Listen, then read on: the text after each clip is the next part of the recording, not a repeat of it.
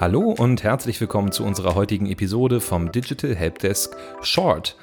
Heute wollen wir uns zusammen elf Targeting-Methoden angucken, die ihr für das Schalten von Online-Anzeigen verwenden könnt. Und vielleicht ist ja die ein oder andere dabei, die ihr so noch nicht auf dem Schirm hattet. Dann würde ich sagen, lasst uns direkt loslegen.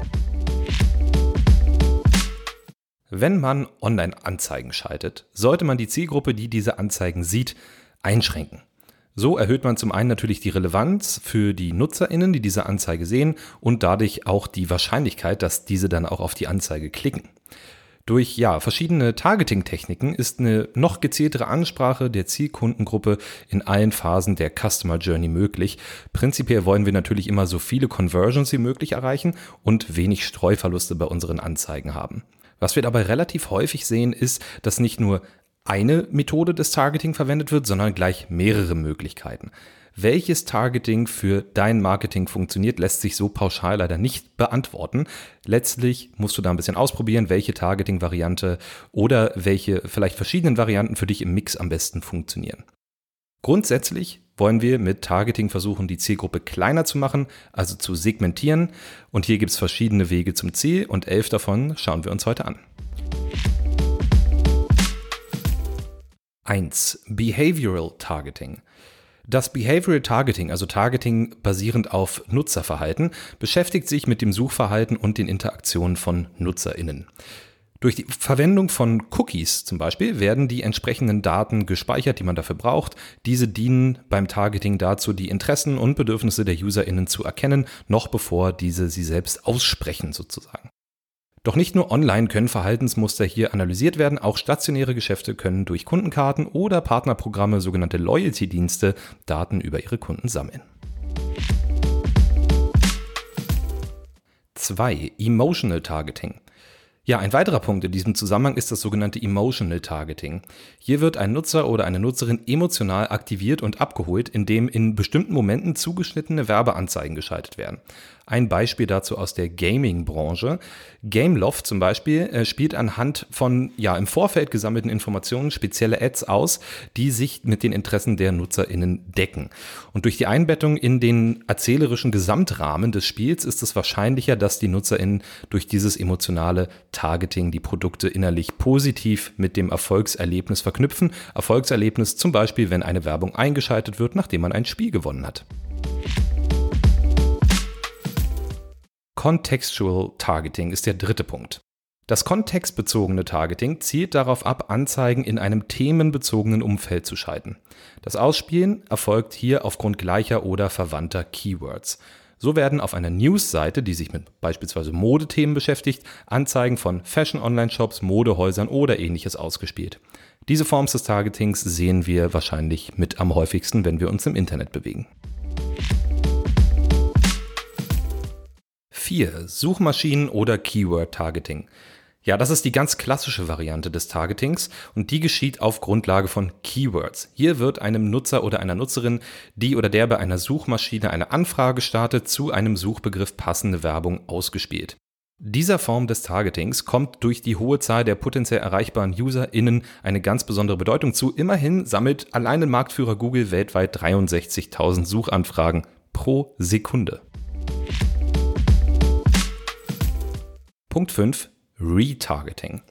Beim Retargeting, also Wiedertargeting, werden dem Benutzer Anzeigen zu Produkten ausgespielt, beispielsweise, die er sich zuvor schon einmal angesehen hat. Da der Nutzer oder die Nutzerin bei dieser Art des Targetings bereits mit dem Produkt oder mit der Dienstleistung vertraut ist und sich prinzipiell dafür interessiert, ist diese Form des Targetings sehr vielversprechend. So ist zum Beispiel die Click-Through-Rate bei einer Retargeting-Ad, das ist quasi der Wert von, dem, von der Ansicht der Anzeige am Ende bis zum Kauf im besten Fall, zehnmal höher als die Click-Through-Rate einer vergleichbaren Werbeanzeige, die nicht durch Retargeting ausgespielt wird. Hier können wir also viele Conversions erwarten. Punkt 6. Predictive Targeting. Das Predictive Targeting ist eine ja sehr ausgereifte Form des Behavioral Targetings. Dabei werden bestehende Daten mit weiteren Informationen aus zum Beispiel Befragungen oder Statistiken angereichert. Mittels zum Beispiel künstlicher Intelligenz, können so Produkte ermittelt werden, die dem User oder der Userin mit hoher Wahrscheinlichkeit gefallen werden. Oft ist das hier so, da spricht man von einer Blackbox, dass mitunter der Algorithmus überhaupt nicht genau weiß, warum denn dieser Userin oder diesem User genau dieses Produkt gefällt, aber sehr oft stimmt es. 7. Semantisches Targeting. Ja, einen Schritt weiter als die reine Betrachtung von Keywords geht hier das semantische Targeting. Bei dieser Methode wird der gesamte Inhalt einer Website gescannt und das erlaubt dann eine präzise Schaltung von themenrelevanten Werbeanzeigen. Außerdem verhindert es auch, dass Ads in einem negativ behafteten Umfeld, zum Beispiel von Artikeln oder Videos, ausgespielt werden. Beim semantischen Targeting gucken wir also nach bestimmten Themen, die für uns als Unternehmen relevant sind und dann werden Websites gefunden, auf denen wir dann unsere Werbeanzeigen ausspielen können. Achtens, geografisches Targeting oder IP-Targeting. Ja, für stationäre Geschäfte wie zum Beispiel Cafés, Restaurants oder Boutiquen ist das geografische Targeting besonders relevant. Dabei wird nämlich mittels der IP-Adresse oder dem GPS-Standort Werbung an UserInnen ausgegeben, die sich in unmittelbarer Nähe zu diesem Geschäft befinden. Eine Sonderform des Geotargetings ist dabei das sogenannte Netzbetreiber-Targeting.